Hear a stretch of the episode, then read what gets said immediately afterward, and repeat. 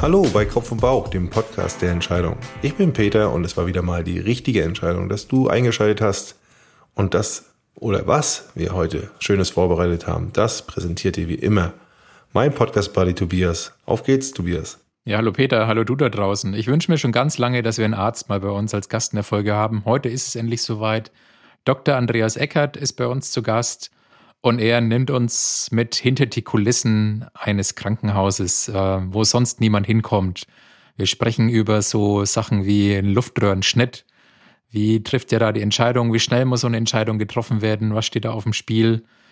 Wir sprechen über OPs und Bestrahlung. Kann man so eine Entscheidung per Münze treffen, ja oder nein?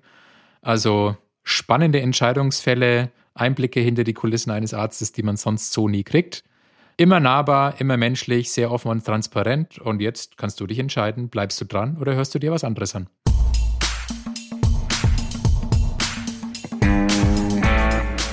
Ja, schön, dass du noch da bist und herzlich willkommen Dr. Andreas Eckert, unser heutiger Gast. Andreas ist Chefarzt der Hals-Nasen-Ohrenheilkunde in, in Bamberg, in der Sozialstiftung in Bamberg. Da geht jetzt ein Dankeschön raus an meine Frau, die Bianca, die das Ganze eingefädelt hat. Ich liege nämlich schon lange in den Ohren. Schatz, wir brauchen mal einen Arzt bei uns im Podcast und here we go. Jetzt haben wir Andreas da. Genau. Hallo Andreas, willkommen bei uns. Hallo Tobias, hallo Peter. Hallo Andreas, schön, dass du da bist. Ich freue mich auch sehr, ja. Genau, und normalerweise haben wir es immer so gemacht, dass wir am Anfang gleich dem Gast eine Entscheidungssituation äh, vorstellen lassen. Ich glaube, Andreas hat was mitgebracht, was uns gleich ins Thema bringt. Deswegen darf heute Ada ran und wir testen gleich mal Andreas Spontanität bei unserer Entweder-oder-Schnellfragerunde. Bist du bereit, Andreas? Ich bin bereit. Alles klar, erste Frage. Kopf oder Bauch? Bauch. Zweite Frage an den Hals-Nasen-Ohrenarzt. Hörbuch oder Papierbuch? Papierbuch. Ihr habt ja im Vorfeld so ein bisschen mit der Technik gekämpft. Microsoft oder Apple? Apple. Bamberg oder Berlin? Bamberg. Das ging ja schnell. War das eine einfache Entscheidung? Nicht, äh, ja, passt einfach in die Zeit jetzt und ähm, fühle ich mich sehr wohl. Okay, und nachdem wir im Vorgespräch einen Fahrradhelm in deinem Büro gesehen haben, die letzte Frage, Rennrad oder Mountainbike? Muss ich mit beidem beantworten, sowohl als auch. Und dann kommt noch das Gravelbike dazu. Also ich würde es mit Fahrrad überschreiben. da hat er sich jetzt clever aus der Affäre gestohlen, sich nicht festzulegen. Okay, gut, wunderbar. Ich würde sagen, wir steigen ein. Ja, wir haben im Vorgespräch so ein bisschen gesprochen, welche Entscheidungssituationen hast du? Und genau, ich würde gleich mal das Wort an dich geben, dass du vielleicht mal unseren Hörern vorstellst, was ist so eine typische Entscheidungssituation für dich? Was ist da in der letzten Zeit so für dich zu entscheiden gewesen? Ja, also grundlegend habe ich ja gesagt, ich bin schon ein Bauchmensch und treffe meine Entscheidungen natürlich so, wie es unsere PatientInnen auch erwarten, nicht nur aus dem Bauch heraus, sondern auch auf dem Boden von fundierten wissenschaftlichen Erkenntnissen oder Leitlinien. Aber im Endeffekt ist es so, dass äh, wir Ärzte natürlich auch, ich kann jetzt nicht nur ähm, von mir sprechen, sondern wir haben, sind, haben unterschiedliche Charaktere und gerade bei uns im Team ist es auch wichtig, dass wir sowohl Kopfmenschen als auch Bauchmenschen zusammen haben. Ähm, habe heute Morgen mal eine kleine Umfrage bei uns im Team gemacht, weil ich gesagt habe, dass ich heute hier im Podcast bin und ähm, wollte ich von allen Mitarbeitenden mal hören, ob sie eher Bauch- oder Kopfmenschen sind. Und das ging pari aus. Und äh, interessant war auch, dass äh, mein Oberarzt, äh, Florian Mertens, sagte dann auch, ähm, er muss sagen, er war früher viel mehr Kopfmensch in medizinischen Entscheidungen, aber mit der Erfahrung, die er hat, ähm, ist er auch äh, weitaus bauchlastiger geworden und ähm, das verändert sich was. Und interessanterweise waren auch die jüngeren KollegInnen einfach immer so kopfmäßig unterwegs und die Erfahrenen interessanterweise bauchmäßig. Aber ja, das nur so als, als Einleitung. Unsere Entscheidungen, die wir treffen, die treffen wir natürlich mit hoher Verantwortung. Und im Endeffekt ist es so, dass wir auch natürlich richtige Entscheidungen immer treffen wollen, die wir sowohl aus unserer Wissenschaft oder aus den Leitlinien abgesegnet haben wollen. Ganz einfaches Beispiel ist dieses beim Hals-Nasen-Ohrenarzt äh, nahezu täglich vorkommende die Frage, muss man die Mandeln operieren bei meiner Tochter, bei meinem Sohn zum Beispiel mit 16 Jahren, 17 Jahren. Früher hätte da der Hals-Nasen-Ohrenarzt gesagt, jawohl, klar, machen wir einen Termin, äh, nächste Woche habe ich noch was frei, dann machen wir die Mandeln raus. Heute ist man leitliniengerecht da weitaus strenger oder sehr, sehr streng geworden und wir machen nur noch ganz, ganz wenige Mandeloperationen, nur dann, wenn es richtig indiziert ist. Das heißt, wenn Menschen sechs bis sieben Mal antibiotikapflichtige Mandelentzündungen im Jahr haben, dann kann man diese Mandelentfernung auch dann durchführen und alles andere, was drunter ist, darf man nicht durchführen, weil das einfach auch ein ganz großes Risikoprofil hat, die Operation als solches mit einer Nachblutung, die schwer verlaufen kann. Ist zum Glück selten, aber es, es kommt vor und demnach sollte man sich sehr gut überlegen, wen man jetzt einfach mal Mandeln operiert oder nicht. Oft sind die Gespräche dann weitaus länger, als die Operation eigentlich dauern würde ähm, weil Menschen mit einer gewissen Erwartungshaltung kommen und sagen, da muss doch jetzt ähm, mal das mit den Halsschmerzen aufhören. Aber manchmal hilft es auch, wenn sich ähm, die Kinder nach dem Duschen die Haare föhnen und nicht im Winter in den, in den Schulbus steigen zum Beispiel. Das verhindert auch Halsschmerzen und da kann auch keine, keine Mandelentfernung irgendwas dagegen tun, weil das dann virale Infekte sind. Genau, also das ist ein, ein einfacher Entscheidungsbaum, der uns beschäftigt, der auch Zeit kostet in den Gesprächen, aber das ist uns wert, weil wir da einfach ähm, wichtige ähm, oder richtige Entscheidungen treffen wollen. Anderer Fall, den ich auch aus der letzten Zeit mitgebracht habe, ist einer, der uns viel beschäftigt hat, vor allem auch emotional, weil das eine Patientin war, die war schon in einer anderen Klinik zur Erstberatung und da ist ein Tumor im Kehlkopf festgestellt worden und der Tumor ist ein langsam wachsender Tumor gewesen, der aber dazu geführt hat, dass der, die engste Stelle des Luftwegs immer enger wurde und die Patientin zwar gut, noch gut sprechen konnte, aber sie ähm, hat immer schlechter Luft bekommen. Und da hat man jetzt natürlich äh, sehr intensive Gespräche. Es ging auch darum, dass die ähm, Patientin, ältere Dame, ähm, schon leicht dement war und durch ihre Tochter betreut wurde. Sie war dann mit dabei und wir konnten uns gut unterhalten, haben uns auch gut verstanden. Aber es ging vor allem darum, den Lebenswert oder die Lebensqualität der, der Patientin nicht durch einen Luftröhrenschnitt einzuengen. Und ähm, dann macht man zwar den Luftweg frei, aber es ist doch natürlich ein herber Eingriff in die, in die Lebensqualität. Und das war immer ihr, ihr Wille. Zu fitten Zeiten hat sie gesagt, was ich nie möchte, ist ein Luftröhrenschnitt. Und das muss man respektieren aus medizinischer Sicht mit der Tochter, die die Betreuerin ist, die unterschreiben darf. Wenn die Tochter sagen wird, wir machen jetzt einen Luftröhrenschnitt, ähm, dann gibt sie die Unterschrift und wir könnten das rein legal ähm, machen und das wäre bestimmt auch keine schlechte oder falsche Entscheidung. Aber wir haben einfach den, den Willen der, der Patientin da stark ähm, respektiert und ähm, das so lange wirklich rausgezögert und sie hatte einen guten Sommer über den äh, in ihrem in ihrem Häuschen mit den, mit den Blumen im Garten, was ihr sehr sehr wichtig war und konnte das gut genießen. Von daher gibt's da keine keine Schwarz-Weiß-Entscheidung. Mhm.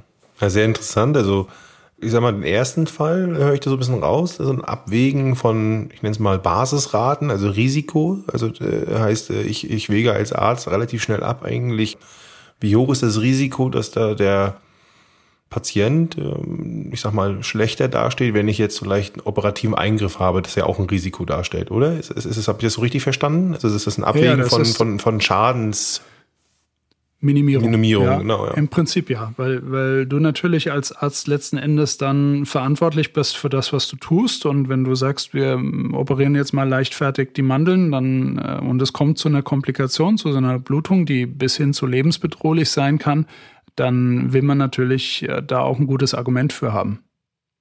Hm. Und bei dem zweiten ist es dann schon ja, würde ich fast sagen, schon nicht mehr kompliziert, sondern schon komplex, weil es ja hier tatsächlich eher dann auch um menschliche Bedürfnisse geht, die, wie du gesagt hast, auch zu respektieren sind. Also da hat ja jemand seine eigene Integrität als Mensch, ne, seine Würde, dass er sagt, ich möchte da jetzt zum Beispiel diesen Eingriff nicht haben. Es gibt aber auch eine, ich sag mal, eine medizinische Meinung vielleicht dazu, ne, wo man sagt, so, na gut, das würde dir schon vielleicht auch helfen. Und da gibt es dann natürlich noch die dritte Partei jetzt in dem Fall, also die Tochter, die jetzt auch noch, ich sag mal, Befugnisse hat, ne?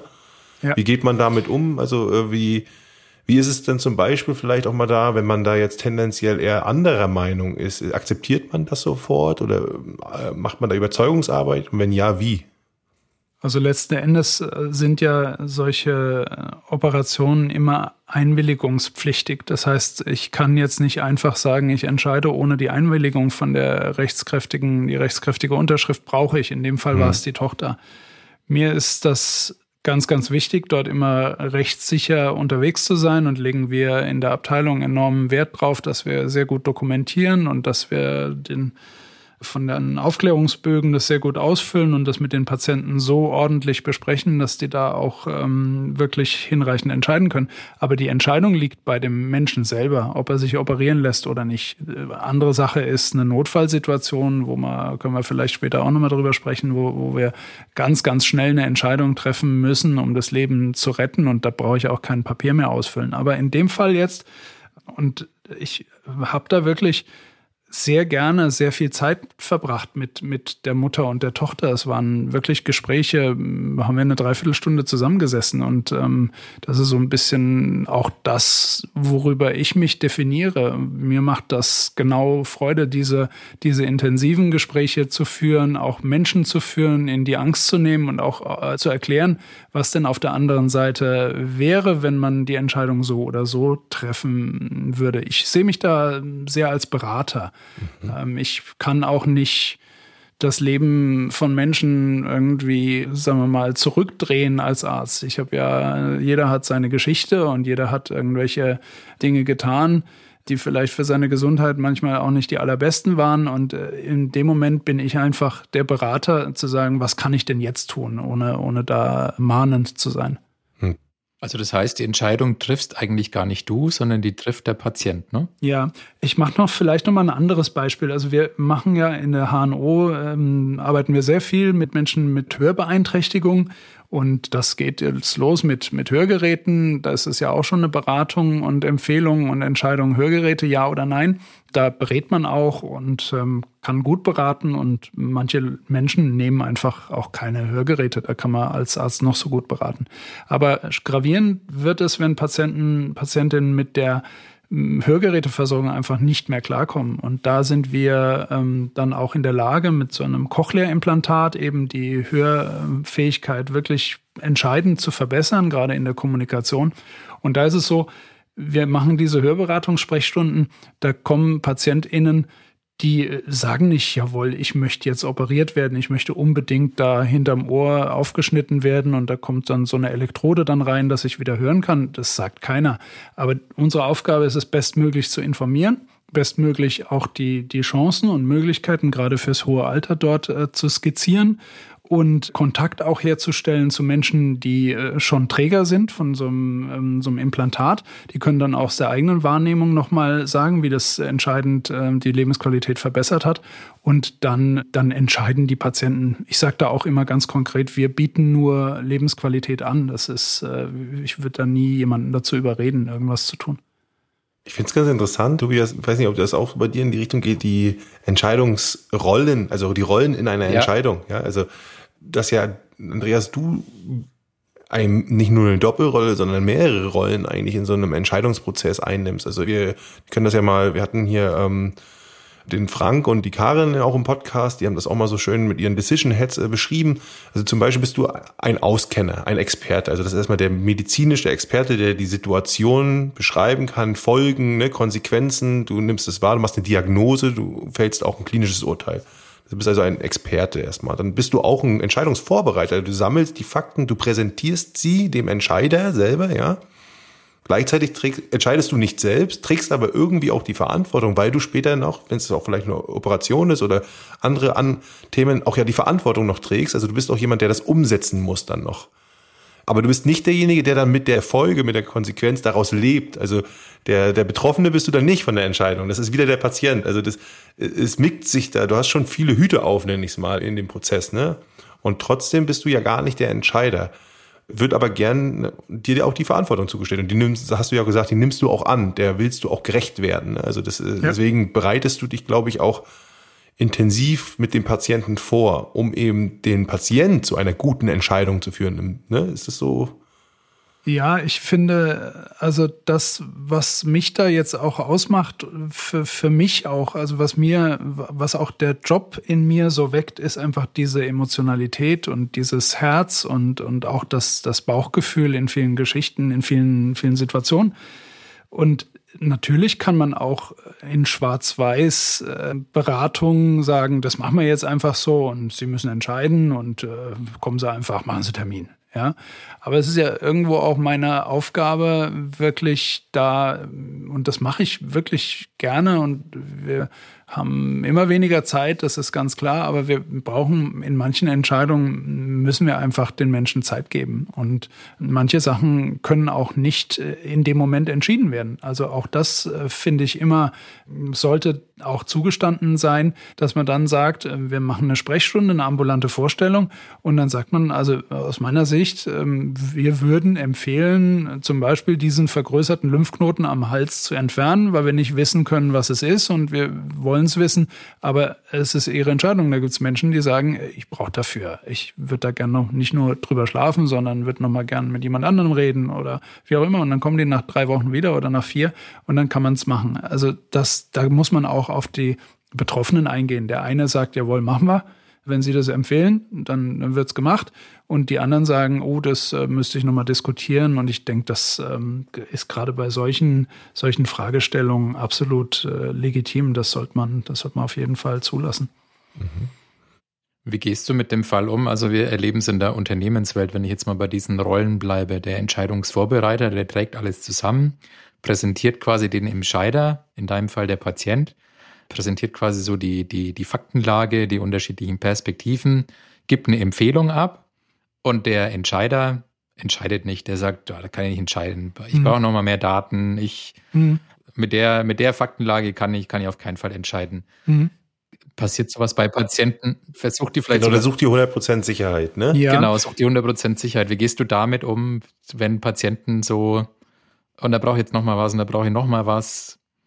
Lässt du die? Sagst du, dann dauert es halt länger oder sagst du dann irgendwann, okay, das, also auf der Basis muss man jetzt eine Entscheidung treffen. Wie also wir haben, wir haben Menschen, das weiß ich auch äh, aus dem privaten Umfeld ähm, von Bekannten, die zum Beispiel, die, die haben, tun sich wahnsinnig schwer mit Entscheidungen die einfach richtig diese Hürde der Entscheidung zu etwas Ja oder Nein zu sagen, da immer rumlavieren und, und sich gar nicht entscheiden können.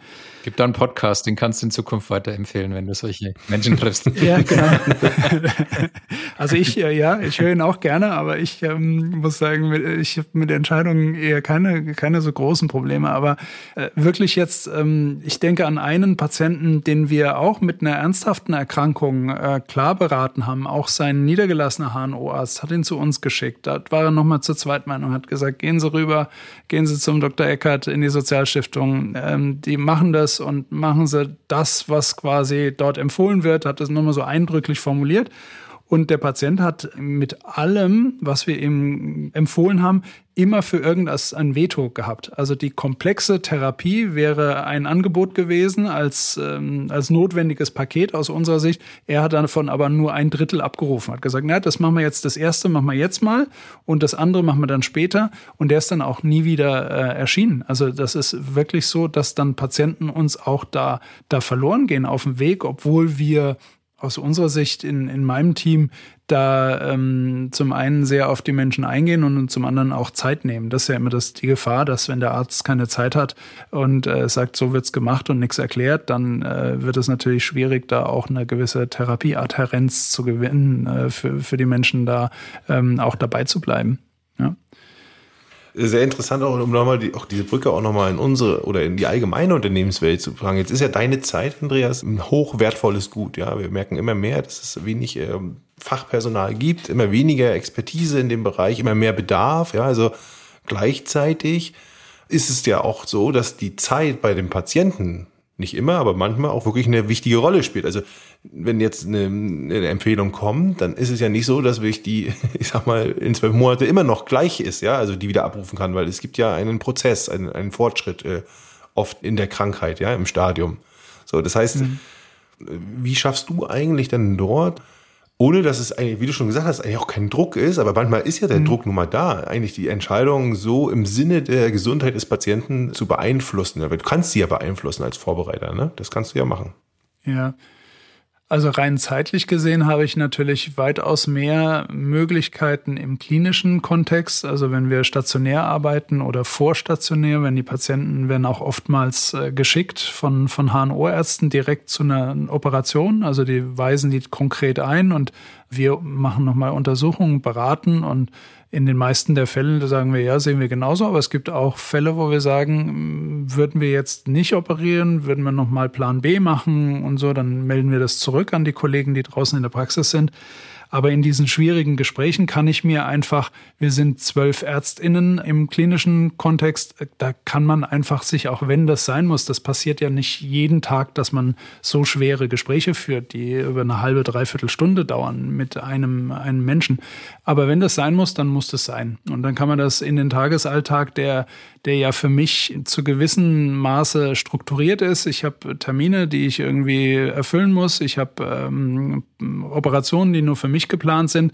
Aber ich habe auch äh, Freiraum, der nicht geplant werden kann, weil wir einfach auch schnell reagieren müssen. Und da ist es dann auch so, dann, dann muss man das organisieren und äh, im Zeitmanagement dann auch bereithalten zu sagen, okay, ich setze mich jetzt mal hier hin. Das kann ich in der Praxis natürlich nicht. In der Praxis sind die Taktungen so hoch, draußen im ambulanten Setting. Da werden die äh, Termine quasi im Minutentakt vergeben und da ist wenig Raum für solche intensiven Gespräche. Also ich, äh, mhm. die niedergelassenen KollegInnen haben auch ihre, ihre Tricks auf Lager, wie sie dann mehr Zeit ähm, mal für den Patienten, der es wirklich braucht, aufwenden. Aber es ist weitaus härter. Also das gibt uns schon doch den Luxus und das macht es für mich auch aus, dass man in, in entscheidenden Momenten da auch die Zeit dann aufbringen kann.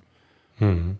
Jetzt hast du da so einen Aspekt auch angeschnitten, der kam mir vorhin sofort bei den äh, Mantel-OPs mhm. in den Sinn, weil ich hatte dann so, bei mir war gleich so die Vermutung, okay, es wird halt früher quasi alles operiert, weil bringt Geld. Mhm. Jetzt musst du ja auch finanzielle Aspekte in deine Entscheidung mit einfließen lassen. Wie, wie gehst du damit um? Also wie hast du da eine Gewichtung? Du hast mal was von Entscheidungsbaum erwähnt.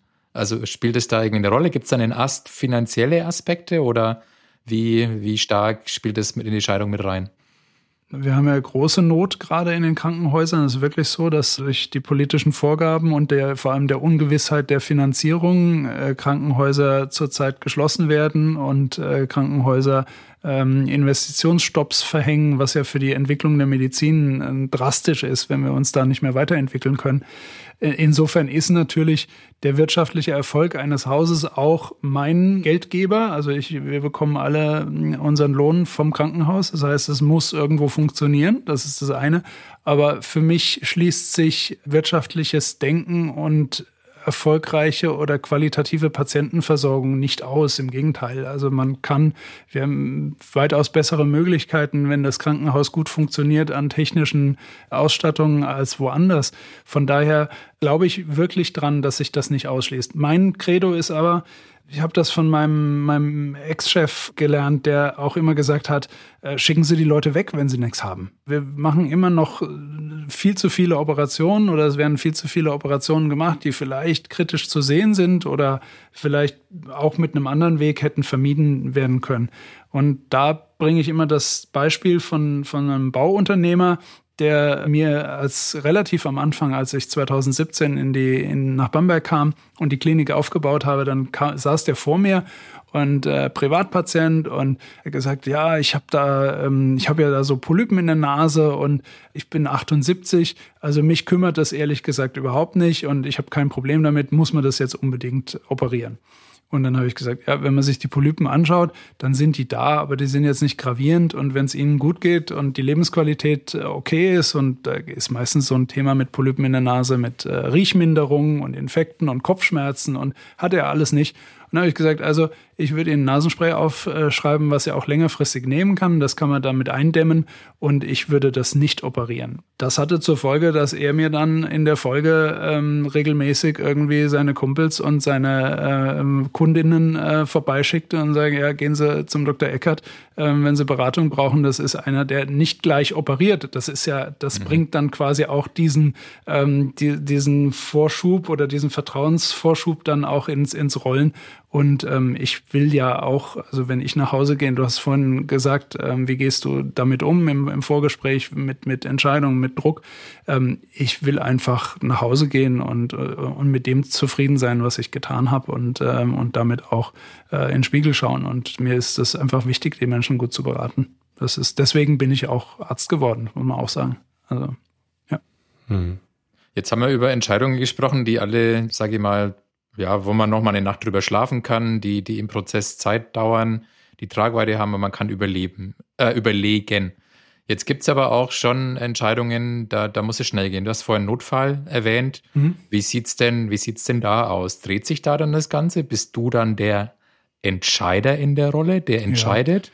Ist es dann aus dem Bauch raus, äh, aus, aus Erfahrungswissen? Vielleicht können wir da ein bisschen drauf eingehen. Ja, also im Endeffekt ist immer, solange der Patient ähm, kognitiv in der Lage ist, die Entscheidung äh, mitzufällen und wir die Zeit haben, wird der Patient, die Patientin immer mit mitgenommen, informiert und wir sagen, wir müssen jetzt schnell in OP fahren und äh, ich nehme jetzt einfach mal so ein Beispiel, äh, stärkstes Nasenbluten gibt's manchmal, dass man da ähm, durch alle möglichen Mittel dieses Nasenbluten nicht zu stoppen bekommt, weil es aus einem tiefliegenden Gefäß einfach blutet und dann muss man auch schnell in OP fahren. Aber das kann man mit den PatientInnen besprechen. Da kann man sagen, okay, hier, und da hat man sogar meistens noch die Zeit, ähm, eine Aufklärung zu machen und Narkosearzt kurz, jawohl, abchecken, alles klar. Und dann ist man innerhalb von, ich sage jetzt mal, halbe Stunde, 20 Minuten im OP aber es gibt die Situationen, die sind in ein, zwei Minuten müssen, muss da eine Entscheidung her. Einfach aufgrund des, der Situation des Patienten. Und das gibt diese Notfallsituation, wo Menschen auch gar nicht mal ansprechbar sind vielleicht. Und wir sagen, okay, wir haben den klaren Auftrag. Ähm, wir sehen, dass wir schnell eine Lösung, das klingt so ein bisschen jetzt nach Emergency Room, aber es kommt einfach auch in der HNO vor, dieser Notluftröhrenschnitt, äh, den gibt es und da ist eine Schwellung oder irgendwas, was den Luftweg einengt und wir können nur mit der Entscheidung, die ganz, ganz schnell zu treffen ist, jetzt brauchen wir einen Luftröhrenschnitt. Und ähm, da, äh, wenn man klinisch arbeitet, hat man das so bei uns ich sage immer Facharztausbildung, äh, fünf Jahre, kommt es ein, zweimal bestimmt vor für jede Assistenzärztin, für jeden Assistenzarzt, dass man in der Situation ist und man sagt, okay, jetzt muss es funktionieren. Und ähm, da kann man auch, also es ist ja so, dass der Entscheidungsweg Krankenhaus ist ja sehr hierarchisch. Ich bin da immer auch gern dabei, diese Hierarchien nicht zu stark aufkommen zu lassen und möchte, dass meine schon von Anfang an die Assistenzärztinnen auch ähm, Entscheidungen treffen oder sagen wir mal uns Patienten schon mit einer Entscheidung vorstellen. Da, ihr habt ja vorhin darüber gesprochen, dass der Vorbereiter ist bei uns oft auch der Assistenzarzt oder die Assistenzärztin. Mhm. Und die sollen mir nicht sagen, der Patient ähm, war da und da und hat die und die Symptome. Was machen wir jetzt? Sondern ich versuche, die Menschen bei mir im Team so zu erziehen, dass sie konkret mit dem Vorschlag auch sagen, äh, aus meiner Sicht, ich würde das und das machen, weil das finde ich immer für den, den Lernprozess und die Verantwortung weitaus wertvoller, als wenn dann sagt, okay, der Oberarzt sagt jetzt, was gemacht wird. Aber in dieser Situation, wenn der junge Arzt im, im Nachtdienst ist und da kommt der Patient, dann hat man den, den Hintergrund Dienst, den ruft man schnell an und sagt, hier läuft jetzt hier, du musst jetzt sofort kommen. Aber dann muss die Entscheidung auch derjenige treffen, weil es da um, um Sekunden geht. Also prinzipiell, Andreas, ist es ja so, also ihr trainiert ja diese Entscheidungen, also ob sie jetzt treffen oder konkret eine Empfehlung jetzt erstmal ist, ihr trainiert sie. Weil dieses Empfehlungen geben ist ja im Endeffekt ein Training dafür, ja. dass wenn ich die in den fünf Jahren vielleicht zweimal diesen ich nenne es mal, äh, Inzident habe, dass ich dann handeln muss. Also ich selber werde zum Entscheider. Dann, ja. dann muss ich halt eben instinktiv möglichst richtig entscheiden. Ja, und das ist ja etwas, das kann ich ja dann nicht, da kann ich ja nicht anfangen, in Anführungsstriche das ganz große System 2 im Kopf anzuschmeißen und jetzt äh, rational alles abzuwägen ja. und weiß ich was, sondern da muss ich doch vorbereitet sein. Ne?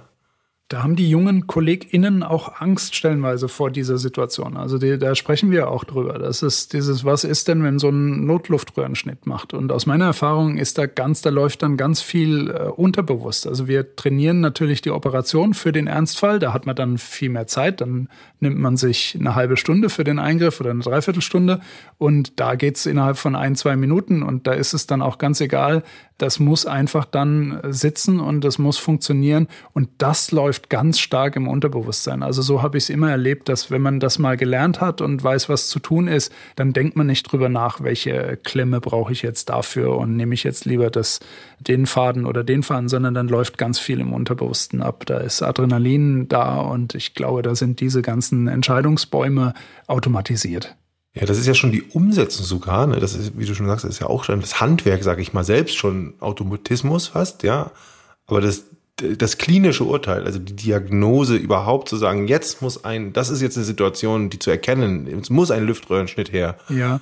Man ist ja, du hast ja gesagt, du bist ja auch ein bisschen, äh, irgendwie trägst du ja die Verantwortung dann auch noch. Also nicht im Nach ja. Nachhinein zu sagen, oh, jetzt habt ihr da einen Luftröhrenschnitt gemacht, der hätte ja auch weiß ich nicht, ja, schieß mich tot, äh, hier der, der Heimlichgriff geholfen, weiß ich mal. ja, genau. Äh, ja, also da muss man auch die Situation kennen. Also im Krankenhaus sitzt man da ja nicht alleine mit dem Patienten dann da, sondern das ist ja, da gibt's ein Reha-Team, das ist vielleicht auf Stationen schon ausge angerufen, das ist ein Notfallteam, das kommt von der Intensiveinheit, da sind Anästhesisten da, die versuchen, ähm, äh, den Patienten zu stabilisieren, die schauen, dass sie so einen Beatmungsschlauch, also da, da laufen ähm, erstmal Entscheidungsbäume im Team durch, die dann in dieser, wir nennen das ja immer Schockraum, äh, zum Beispiel, wenn Patienten dann in den Not Notaufnahme kommt, dann ist es der, der Schockraum, wo die verschiedenen Disziplinen einfach zusammengerufen werden, ganz schnell, wenn wir Menschen haben, die jetzt dringend notfallmäßig diese Kompetenz brauchen.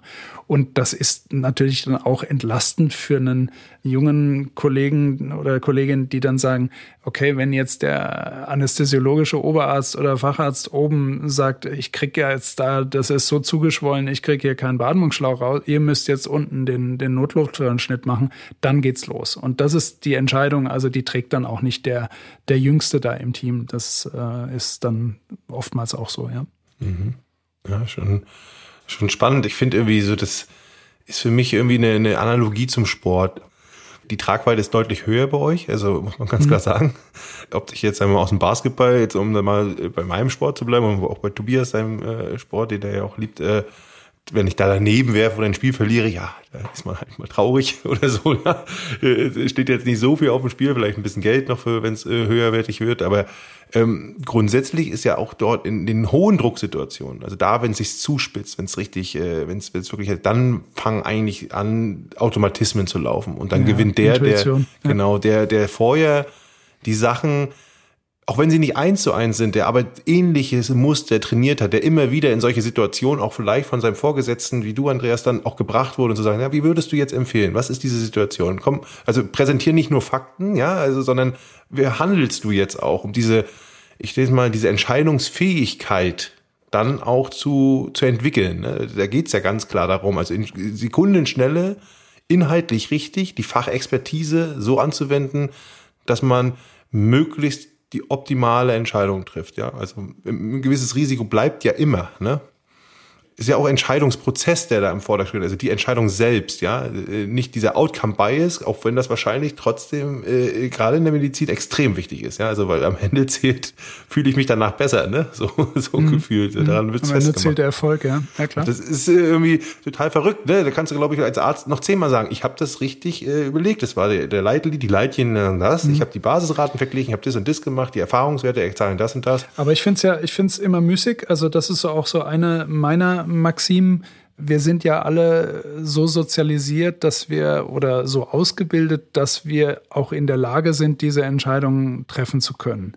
Und wenn man abwägt und wenn man irgendwie sagt, okay, was, was ist jetzt ähm, so oder so, ich äh, habe das oft auch in anderen Situationen, dann muss man in dem Moment indem man die Entscheidung trifft, auch zu dieser Entscheidung stehen, finde ich. Also in dem Moment, wo man dann nachher dann sagt, ach, hätte ich damals doch vielleicht ähm, das, das eine Auto nicht verkauft, weil äh, der jetzt irgendwie nach zehn Jahren steigt der so im Wert, dann war das ja damals hat man das Geld gebraucht zum Beispiel einfach. Das war die Entscheidung. Ja, also ich finde, es gibt immer in dem, in dem Entscheidungskontext eine andere Situation oder es kann eine andere Situation geben, als die dann in der, in der Zukunft vielleicht aussieht. Und ähm, da muss man auch dazu stehen, zu sagen, es ist, äh, es ist damals so gewesen, ich habe so entschieden. Und in der Medizin, wenn man das Beste gibt und, und sagt, ähm, man hat jetzt hier nur die eine Chance, weil es sehr schnell gehen muss, dann, äh, dann ist es die Entscheidung. Also von daher glaube ich, äh,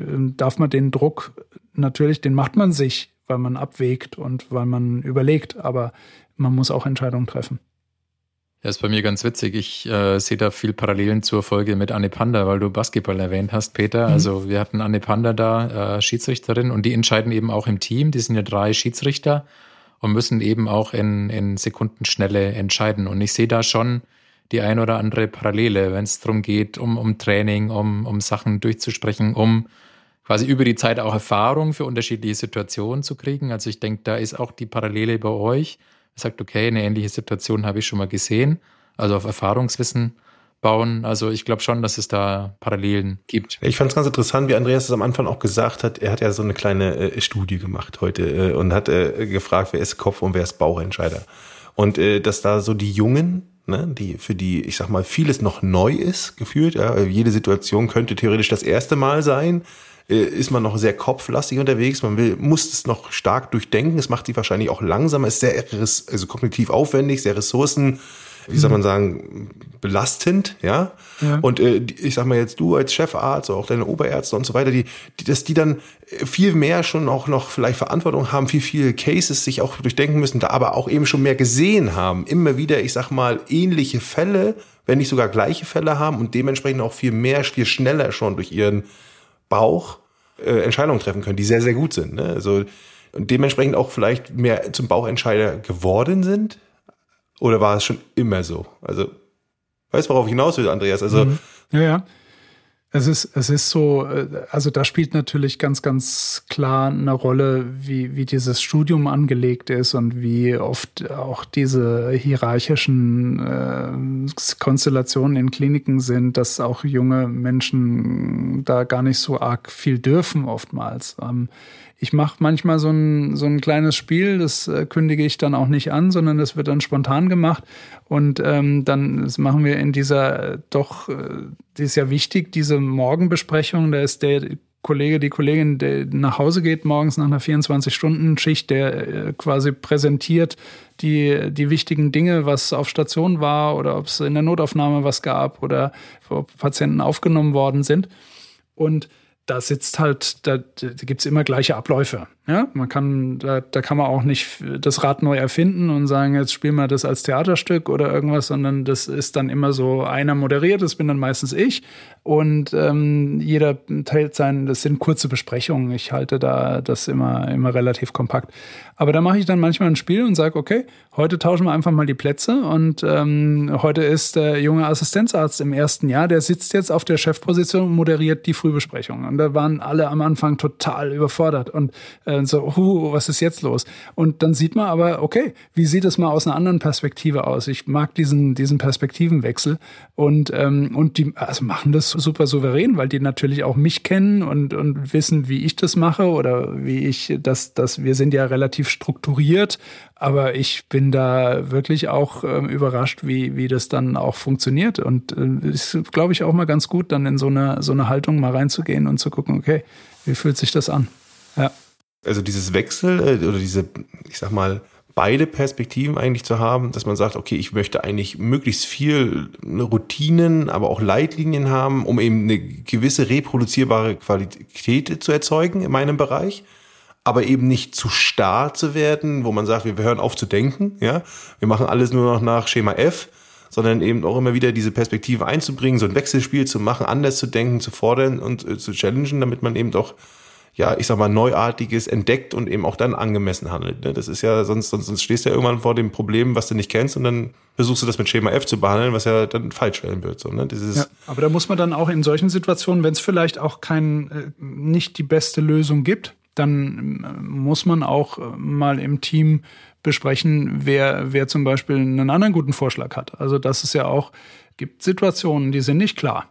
Und ähm, da finde ich immer gut, wenn man sich zum einen Rat von anderen Kolleginnen, Kollegen holt, die man schätzt, oder auch einfach, dass man im Team, auch ich dann sage, okay, wer hat einen guten Vorschlag, was wir machen sollen? Und ähm, dass äh, die Leute auch so ein bisschen dazu erziehen oder zu, zu, zu trainieren, äh, besser noch selbstständig auch diese Entscheidung dann zu fällen. Das ist, ist ja für die Zukunft total wichtig. Also konsultierst du selber schon. Also du konsultierst Erfahrungen, Meinungen, aber entscheidest selbst, ne? Also in, in der Form. Ja, also die, die meisten, also sage ich es gibt, gibt Fälle, die sind so komplex, dass ich mir mich auch nochmal mit, mit erfahrenen Kollegen, Chefarztkollegen, mit denen ich befreundet bin, dass man sagt, okay, was, was würdest du in so einem Fall machen? Das steht ja auch mal ähm, zu. Also man darf ja auch nicht, man muss ja nicht immer alles äh, für alles, gerade da, da ist ja auch ein Bauchgefühl zu sagen, ich bin mir jetzt nicht sicher, ob das oder das oder woran würdest du denken? Ich rufe dann einen Kumpel an und schilder ihm den Fall und er vielleicht bringt da nochmal einen neuen Aspekt rein und sagt und und ähm, das ist nur und wenn es nur was Technisches ist und sagt, äh, ich würde es so oder so machen, das hilft mir dann auch, mache ich auch. Kommt nicht oft vor, aber wenn es sein muss, dann dann gerne ja. Hm. Ja, sehr sehr cool die Folge mit dem Staatsanwalt, äh, jetzt ja Richter, die hast du gehört, ne, Andreas? Ja, ja. ja. Der hatte ja auch mal von 50 plus X Entscheidung als Staatsanwalt gesprochen, weil er sagt, die Tragweite bei ihm ist nicht ganz so hoch. Er, er bringt es ja erstmal nur vors Gericht, ja, aber als Richter sieht es dann anders aus. Da sind ja die 100 minus X. Mhm. Würdest du da, wo, wo ordnest du dich da ein? Äh, weil, wo würdest du sagen, welche Schwellenwerte sind bei dir eigentlich äh, relevant, damit du eine Empfehlung machen kannst, hinter der du auch stehst? Im medizinischen Kontext von, von PatientInnenseite. Ja, genau.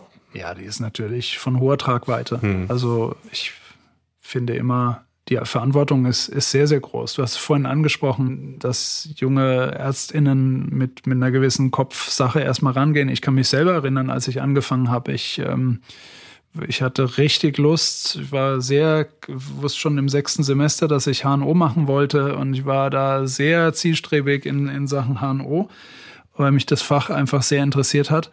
Und ich weiß aber noch, als ich angefangen habe in der Uniklinik als Assistenzarzt, ich war erschlagen abends. Ich bin nach Hause gekommen, da ist gar nicht so viel passiert, aber man muss quasi diese, diese Aufmerksamkeit, diese Konzentration zu sagen, ich muss hier wirklich diese, kann jetzt nicht einfach mal irgendwie ein paar Excel Tabellen ausfüllen und sagen, das mache ich jetzt mal für den Anfang und mehr darf ich dann vielleicht später machen, sondern da ist man einfach so nah dran und sagt, man will das äh, so gut machen, dass es echt auch anstrengend ist. Und ich glaube, dass dadurch auch ganz viel äh, von dieser Kopfsache kommt. Ne? Mhm. Ja, diese, äh, die Entscheidungsfatigue dann, also die Müdigkeit, ja, den ganzen Tag eigentlich alles aufsaugt und du hast ja auch von Tragweite und Tragweite, finde ich, ist wie eine, ist eine Last, ne? die muss man ja auch tragen können. Und da muss man sich auch äh, selbst, glaube ich, auch vertrauen. Ne? Und das, glaube ich, entsteht dann über die, die Zeit, dass man sich dann immer wieder auch beweist. Finde ich, finde ich super spannend. Ja, also dieses, diese Perspektive da auch, äh, dass man sich eigentlich vom, vom Kopf entscheide, eigentlich äh, eher zum Bauchentscheider entwickeln kann durch immer wieder, ja, auch, äh, ich sag mal, hier ist es ja fast Training on the Job, ne, Tobias? Ja. Aber vielleicht auch eben, äh, wenn man es unternehmerisch sieht, äh, wo man jetzt eben nicht diese Fallhäufigkeit hat. Ja, jetzt, ihr mhm. habt ja viele Patienten, äh, mhm. viele Häufigkeiten, eine, eine gute Sample Size, kann man ja. auch sagen, ja. Ja, wobei, ja, die Mandeln waren vielleicht die häufige, aber es gibt wahrscheinlich auch Fälle, die sind halt ziemlich einzigartig ja. ne? und, und neu und wo du nicht sagen kannst, ja, da habe ich jetzt keine Ahnung. Deswegen brauchst du ja auch diese Frische, ne? Andreas dann auch sagt, der, der, der switcht dann auch mal und äh, schafft mal andere Perspektiven und, und, und fordert halt eben auch von seinen Assistenzärzten, von anderen eben auch Empfehlungen zu geben, ja, Perspektivreichtum zu bringen, um eben äh, da nicht, ich sag mal, wir gucken jetzt immer alle nach oben, ne, dieses äh, zum Chef und sagen, was macht der jetzt? So trainiere ich ja nicht. Ich finde auch, das, was mir wahnsinnig auch so ein, diese diese Erfüllung gibt, ist auch dieses, dieses manchmal schnell handeln zu müssen in dieser Stresssituation. Also ich arbeite grundlegend sehr, sehr gerne und ich, für mich sind die Tage immer die schlimmsten, wo wenig passiert. Es ist ähm, zum Glück wenig bei uns, aber es ist ähm, eigentlich funktioniert am besten, wenn's, wenn, wenn viel los ist.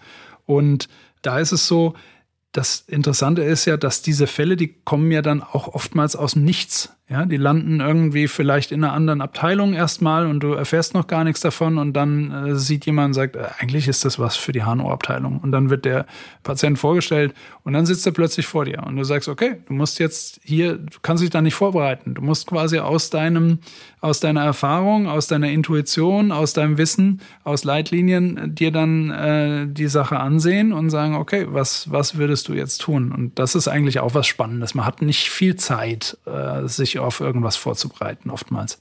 Mhm. Also gerade in so, so schwerwiegenden äh, Entscheidungen bei, bei onkologischen Fragestellungen, Tumoroperationen, da ist es ja dann noch so, dass man dass wir den Fall dann auch nochmal im, in so einem Board besprechen mit, mit Onkologen zusammen, mit äh, Strahlentherapeuten, mit äh, den Radiologen uns die Bilder anschauen. Da hat man schon, schon oftmals noch ein bisschen Zeit, aber es drückt natürlich auch auf der, auf der Uhr, ähm, weil man den Patienten natürlich schnellstmöglich der richtigen Therapie ähm, zuführen will. Mhm. Also hier am Ende doch schon auch nicht äh, den, den Kurzschluss zu produzieren, also nicht, ja. Äh, ich sag mal, äh, wilder Aktionismus, super schnell zu sein, sondern hey, nicht so schnell, ne, um das ja. Zitat mal wieder zu bedienen, aber trotzdem dann am Ende dadurch eben schneller zu sein, weil man genau. eben noch mal kurz das Board zusammenruft, man konsultiert noch mal die wichtigsten Fakten noch mal kurz auf den Punkt. Sind wir uns einig? Alles klar. Jetzt können wir aber auch dann schnell handeln, um in der Umsetzung schnell zu sein. Also das Ergebnis ja. ist ja schnell dem Patienten zu helfen ja. und dann nicht, ich sag mal, durch vielleicht eine Falschdiagnose oder gar auch einen, ich nenne es mal, wenn du nicht überzeugt bist, ne, wenn du es nicht klar umreißen kannst, wenn du jetzt sagst, ich habe ein Gefühl und der Kunde fragt nach und äh, der kann es nicht greifen, das Gefühl, du kannst es nicht erklären, ja, dann, dann sträubt er sich vielleicht auch und mhm. zwar mhm. wieder Sinnen eigentlich seines Interesses. Ne? Das ist ja auch ein Thema. Ne? Ganz interessant in dem Kontext auch nochmal Tumorboard. Also es gibt oftmals auch wissenschaftlich basiert ungefähr gleiche Daten, Erfolgsraten für die eine Therapie und die andere Therapie. Hm. Also jetzt zum Beispiel Operation verglichen mit Bestrahlung, Chemotherapie. Und die Empfehlung geht dann raus und sagen, ja, wir würden beides als Empfehlung geben. Hm. Und dann ist man ja genauso schlau wie vorher, aber es ist zumindest mal so konzentriert, dass man sagt, okay, ähm, wir haben das abgesegnet. Und dann geht die Beratung mit dem Patienten los. Dann kommt wieder das ins äh, äh rein in die, wo quasi derjenige, der dann der der Handlungsleitende ist, sozusagen entscheiden muss, okay, was mache ich? Ich will auf keinen Fall eine Operation, ich lasse mich lieber bestrahlen. Und da geht's dann auch wieder um Beratung. Und das äh, mhm. machen wir dann auch gerne, dass wir da gemeinsam ein Gespräch haben zwischen Strahlentherapeut, HNO-Arzt und dem Patienten und das dann eben dementsprechend auch dann so die Empfehlungen dann zusammen nochmal absprechen. Tobias, mal kurze Frage, ein bisschen äh, anders jetzt gesagt. Jetzt wollen wir hoffen, dass es niemals eintrifft, ja. Du wärst jetzt vor so einer Situation, du kriegst die Empfehlung vom Andreas, der sagte jetzt hier, beide die Behandlungsmethoden sind gleich gut. Mhm. Schmeißt du die Münze? Ja. Das machst du dann, ja? Also du schmeißt dann die Münze und willst das dann per Zufall entscheiden. Naja, wenn ich mich nicht entscheide, also sagen wir mal oder, so. Oder, oder wenn ich mich ist nicht, dann doch der Reflex nach mehr Sicherheit da? Naja, nee, würde ich gar nicht sagen. Also wenn, wenn mir der Andreas sagen würde, die sind beide gleich gut und da habe ich auch Vertrauen, dass, dass das irgendwie fundiert ist, weil ich das von meiner Frau, die ja mal mit ihm zusammengearbeitet hat, auch, auch mitgekriegt habe. Also das würde ich erstmal nicht jetzt in Frage stellen und würde sagen, ah, komisch, also was ist denn das für einer, der, der gibt mir da zwei Empfehlungen und ich gehe jetzt erstmal woanders hin. Also, na klar, dann würde ich erstmal vielleicht Bauchgefühl tatsächlich machen, wenn ich jetzt ein klares Bauchgefühl in eine Richtung habe. Und mir sagt Andreas, hey, das, also ist beides ein gangbarer Weg und ist beides äh, gleich gut. Vielleicht hat er mir noch ein paar Pros, Kontras gegeben. Mhm. Was spricht fürs eine, fürs andere? Dann glaube ich, würde ich da das Bauchgefühl entscheiden. Aber wenn, wenn das dann wirklich so, wir haben ja oft dieses, ne, das eine ist 50 plus 1 und das andere ist 50 minus 1, also sie liegen ganz, ganz nah beieinander. Und ich sage, hey, ganz ehrlich, ich kann jetzt Pro und Contra wenden, wie ich will. Der Bauch sagt mir auch nichts Klares. Ja, come on. Also klar würde ich dann die Münze schmeißen, weil ich will ja nicht irgendwie meine Lebenszeit verschwenden und da, da wochenlang irgendwie die Sachen hin und her wenden, ne, für was, was gleichwertiger Weg ist. Ja, also so einfach ist es dann meistens doch nicht, weil es gibt doch entscheidende Merkmale für die eine oder die andere Therapie. Auch wenn die Erfolgschancen gleich sind, hm. ähm, ist dann einfach äh, unsere Expertise, sowohl die des Strahlentherapeuten als auch äh, unsere als HNO-Arzt äh, gefordert. Ich mache da ein Beispiel. Äh, ich habe einen Patienten gehabt in meiner vorherigen Klinik, ähm, der hat einen Beruf, den er noch zehn Jahre lang ausüben will, auch im medizinischen Kontext. Der hat Patientenkontakt. Das war ähm, für den undenkbar, dass man den äh, quasi operiert mit einem Tumor, den er hatte, wenn er dann das Risiko hat, da irgendwie einen dauerhaften Luftröhrenschnitt zu haben und so weiter. Und dann haben wir gesagt, naja, also da ist die Entscheidung dann mit dem Patienten einfach Lebensqualität. Der Nachteil bei so einer Bestrahlung ist halt, man kann nicht zu 100 Prozent vorher sagen, ob der Tumor anspricht und weg ist. Ja, aber wenn er weg ist, dann hat er alles auf eine Karte gesetzt und hat in der Regel Funktionserhalt, gerade im Kehlkopfbereich. Also Kehlkopfentfernung bedeutet äh, natürlich, der Tumor ist weg, aber ähm, in dauerhaften Luftröhrenschnitt und er wird seinen Beruf niemals wieder ausüben können. Und ähm, der, da haben wir konkret auch in diesem Tumorboard gesagt, in dem Kontext ist eine, eine Bestrahlung, Chemotherapie für diesen Patienten die bessere Wahl. Und ähm, der hatte damit super Erfolg hat seinen, seinen Beruf weiter ausgeübt. Der Tumor ist unter der Bestrahlung verschwunden, Chemotherapie, äh, relativ wenig Nebenwirkungen. Von daher war das da die richtige Empfehlung. Und das muss man dann auch mit reinnehmen. Also so dieses, der Mensch ist im Mittelpunkt, ähm, ist dann das Entscheidende, wo dann der, auch mein Bauch ins, äh, in, ins, in die Rolle reinkommt. Ja, beziehungsweise nicht nur dein Bauch, sondern ganz klar deine individualisierte Bewertung auf den auf den Patienten, der der vor dir sitzt. Also indem du ihn eigentlich auch beraten zur Seite stehst und fragst, was ist eigentlich dein, ich sag mal, dein individueller Fall? Mhm. Also was brauchst du? Wie sieht dein Leben aus? Ja, weil das ist ja ganz interessant. Ich bin ja eher der Kopf hier in unserer Runde, ne? Und ich bin ja ein Fan davon, sich Basisraten anzugucken. Aber genau eben eine Basisrate ist halt keine Entscheidung. Eine Basisrate mhm. ist eine Information. Und hier hätten wir jetzt zwei Optionen, die eine ähnliche bis gleiche Basisrate haben die aber individuell auf den Anwendungsfall des Betroffenen, in dem Fall deinem Patienten, trotzdem Stärken und Schwächen haben, die nämlich anders gewichtet werden, eine andere Bedeutung haben. Und dementsprechend ist diese, diese Beratung dann doch so wichtig, ja. Und äh, man kann jetzt nicht einmal sagen, ja, hier hast du A und B, wir werfen mal eine Münze, ist gleich gut. Nee, sondern ist, jetzt geht's es nochmal darum zu sagen, wir haben zwei, ich sag mal, aus statistischer Sicht ähnlich liegende Behandlungsmethoden, aber was ist denn jetzt für dich eigentlich das, was bei dir am meisten Sinn macht? Ja, was, was, was auch vielleicht gefühlsmäßig für dich am besten ist. Wenn da jemand eine totale Angst vor Strahlentherapie hat, ich meine, muss man dann auch vielleicht äh, ähm, mhm. ja, in die Bewertung ja, das reinnehmen. Ist bei der ne? Strahlentherapie oftmals für Menschen und das spürt man nur, das kann man nur durch den Patienten, die Patientin kennenlernen erfahren. Die sagen, ich will zum Beispiel die Gewissheit, dass der Tumor weg ist und das kannst du, wenn du den gut operieren kannst, dann weißt du, siehst du unter Mikroskop oder wir machen das heute robotisch, siehst du mit einer zehnfachen Vergrößerung auf den Tumor, kannst den sauber entfernen und dann weißt du, okay, der ist weg. Ja, und dann äh, hast du diese Möglichkeiten. Aber es gibt eben Stellen, wo der sitzen kann oder Größe, äh, die einen Tumor haben kann, wo du sagen kannst, äh, das wird mit einer Operation zu gravierend oder, oder belastend für den Patienten. Und auch da gibt's das die eine oder die andere Variante. Also es ist immer, ich denke, die, die Quintessenz muss sein, dass wir die PatientInnen mitnehmen und, und auf sie hören oder in sie reinhören und daraus auch so ein bisschen diese gelenkte, fundierte Entscheidung auch mit dem gewissen Bauchgefühl auch äh, in die Empfehlung mit reingeben. Jetzt haben wir viel über Patienten äh, gesprochen. Wir haben auch schon mhm. gesprochen über dich und dein Team. Du bist der Chefarzt, hast, hast da ein Team. Ich hätte noch eine Frage zum Thema, wie ihr als Team entscheidet, bevor wir dann auf den Schlussspurt gehen. Mich würde mal interessieren, wo siehst du als Chefarzt bei dir im Team noch irgendwie Verbesserungsbedarf beim Thema Entscheidungen? Gibt es irgendwas, wo du sagst, ach, da entscheiden wir viel zu langsam, da müssten wir schnell entscheiden? Oder sagst du, ach, da gibt es Themen, da entscheide die ganze Zeit nur ich. Wieso muss ich das überhaupt entscheiden und wieso macht es nicht das Team? Also gibt es irgendwas oder würdest du sagen, ihr seid da Vorzeigeteam zum Thema Entscheidungen? Ich glaube ehrlich gesagt, dass man nie perfekt sein kann in Entscheidungen.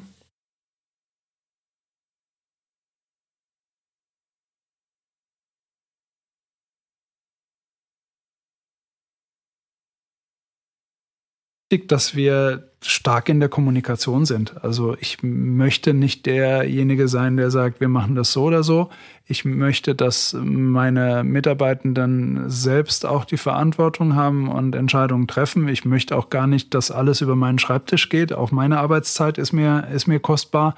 Ich weiß, dass ich, dass ich da lange sitzen würde, wenn ich jede, jede, jede Entscheidung mit äh, entscheiden müsste und mir anhören muss.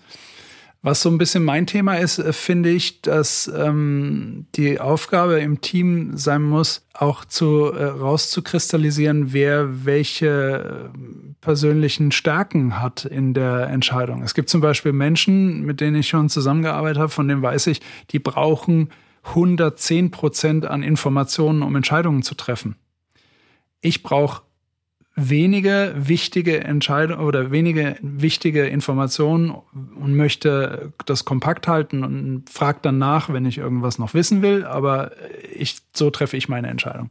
Dann gibt's aber andere Charaktere, die bringen dann natürlich nochmal einen ganz anderen Aspekt rein. Also die, die dann auch in der Ausarbeitung von Problemfällen eine ganz andere Tiefe drin haben, weil sie sich da einfach eingraben. Und äh, das ist quasi so das, wo ich sage, da kann man, glaube ich, immer noch besser werden, dass man den Einzelnen im Team stärkt und dann noch mehr mit reinholt in, in diesen Prozessen. Ja.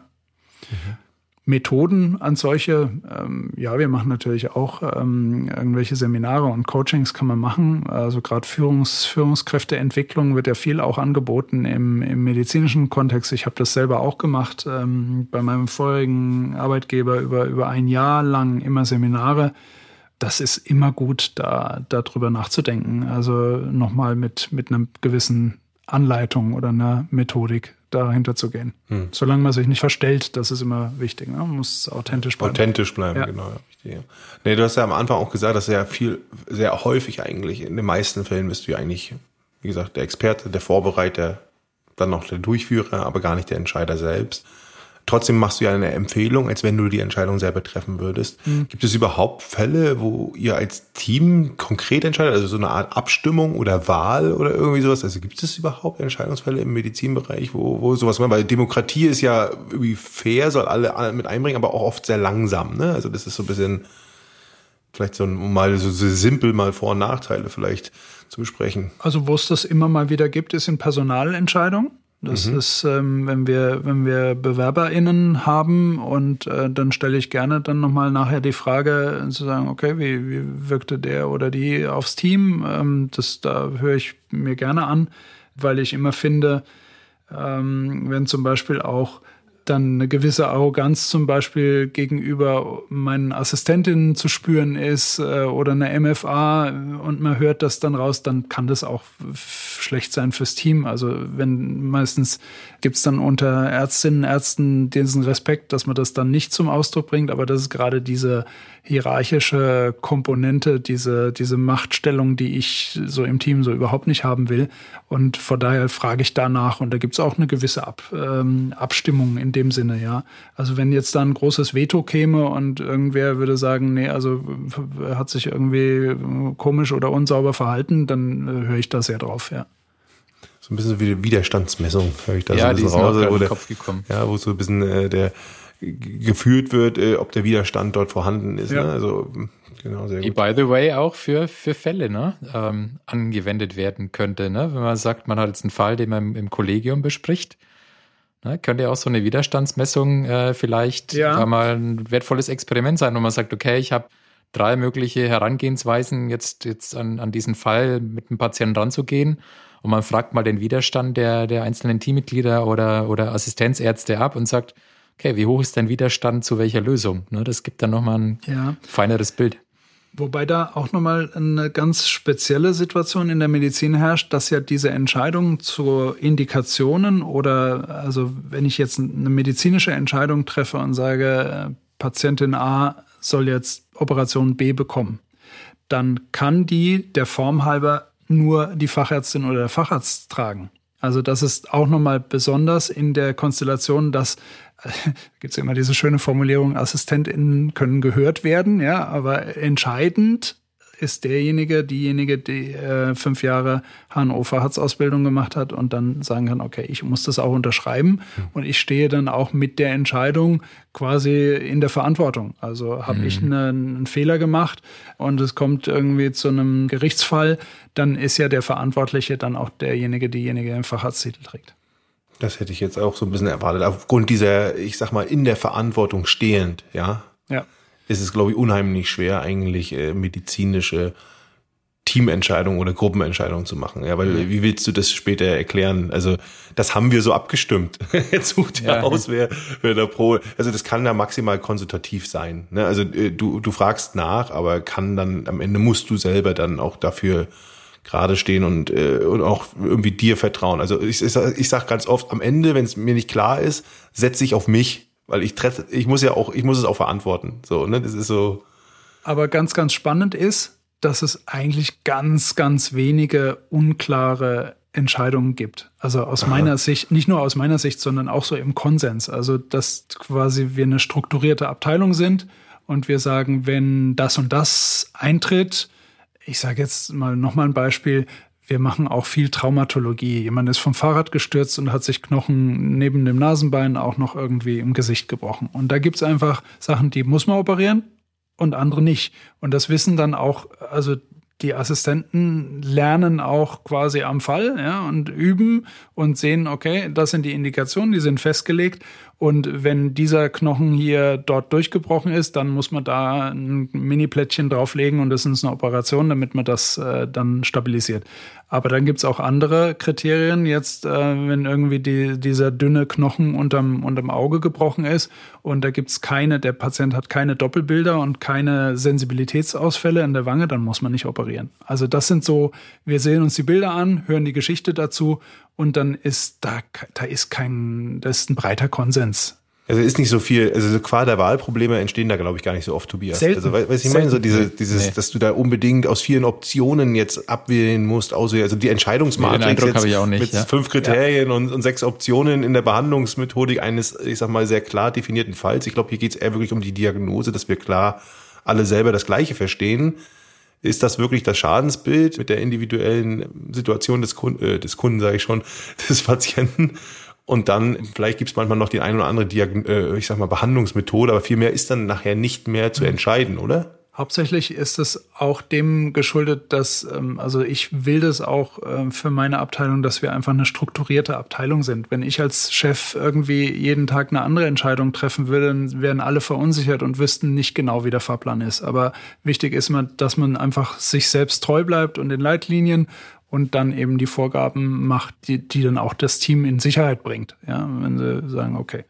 Ich finde es ganz schön, du sagst immer wieder Leitlinien. Ich bin in vielen Hinsichten Fan von Leitlinien, weil Leitlinien sind im Vergleich zu Regeln nicht total starr. Ne? Also wenn man jetzt Regeln oder Gesetze vielleicht sogar noch sagt, dann ist es ganz oft so, da gibt es nur richtig oder falsch. Ja, das ist ja manchmal, das wünscht man sich, aber Leitlinien geben einen Rahmen vor, der dafür sorgt, dass eine gewisse Qualität oft erzeugt wird, aber gleichzeitig auch einen gewissen Ermessensspielraum frei bleibt. Also um eben Individualisierung zu schaffen. Also das finde ich schon interessant. Also gerade weil du auch immer Leitlinien sagst. Ja, also ja da ist, ist ja viel, also wir sind sehr leitlinienbasiert. Also es gibt für, mhm. für jede Fachrichtung, Fachdisziplin unzählige Leitlinien zu den einzelnen ähm, Fällen oder einzelnen Erkrankungsbildern in den Leitlinien ist dann nicht immer so ganz klar, äh, was dann die Leitlinie ist. Wenn man sich die durcharbeitet, gibt es natürlich auch Empfehlungen in die eine und in die andere naja, Richtung. Also das ist der Nachteil. Genau. Im Endeffekt kann man sich aber daran schon mal sehr gut orientieren. Und ich glaube, das andere ist die Schule des Hauses, wo man einfach eine klare eine klare Struktur hat und sagt, wir, wir machen das so, wir fahren damit so, was aber nicht heißt, dass man in entscheidenden Momenten das auch nicht irgendwie den Prozess da mal anpassen könnte. Okay, mit dem Blick auf die Uhr würde ich gerne den Schlussspurt einleiten und wir reißen jetzt das letzte Thema an. Und wir haben viel über Menschen gesprochen, aber es gibt ja auch Maschinen. Ich blicke mal ein bisschen in die Zukunft. Wo wird in den nächsten Jahren eine künstliche Intelligenz äh, den Andreas Eckert bei Entscheidungen unterstützen? Oder macht sie KI vielleicht sogar heute schon? Ja, das ist so ein bisschen eine sehr philosophische Frage, ne, die, glaube ich, alle ähm, Disziplinen, gerade verschiedene Berufsgruppen umtreibt. Äh, wird mein Job ersetzt irgendwann von einer Maschine, von einem Roboter? Ich habe da so ein bisschen die Auffassung, dass uns ähm, die KI äh, Unterstützung geben kann. Gerade, also wir haben viele ähm, Disziplinen, wo das jetzt schon im Ansatz da ist, also Radiologie zum Beispiel, Bilddiagnostik, da ist einfach KI stark, ähm, vielleicht Sachen auch zu sehen oder unterstützend zu sehen, äh, wo es, wo, der Mensch oder der, die Ärztin, der Arzt vielleicht dann auch in der Masse, in der Fülle oder gerade auch in der Überlastungssituation dann auch was übersehen könnte. Pathologie ist auch so ein, so ein Thema. HNO ist ein relativ kleines Fach, das muss man auch sagen. Immer wenn es da äh, entscheidende Veränderungen gibt, dann äh, kümmert man sich um die großen, also gerade auch was jetzt äh, unternehmensbasiert, die wollen natürlich auch ähm, Umsätze generieren und da ist die HNO so eine kleine Nische mit äh, relativ wenigen, äh, wenig Input auch für die Firmen. Aber es wird kommen. Wir ähm, haben ganz, ganz viel KI-Entwicklung zum Beispiel in dem Thema Hören, also Hörgeräte oder auch in den Cochlea-Implantaten. Da passieren schon äh, super interessante Sachen, wo du quasi deine Hörsituation, da gibt's ja so verschiedene Programme, dass du in der, in der besten, wo Menschen in umgebungsvollen, äh, Umgebungslärm sind, dann schlechter äh, hören und die Hörgeräte erkennen mittlerweile schon die Situation oder die Orte, an denen du regelmäßig bist und stellen dann, könnten dann auch schon automatisch die Programme einstellen, in der deine, deine Hörsituation am besten ist.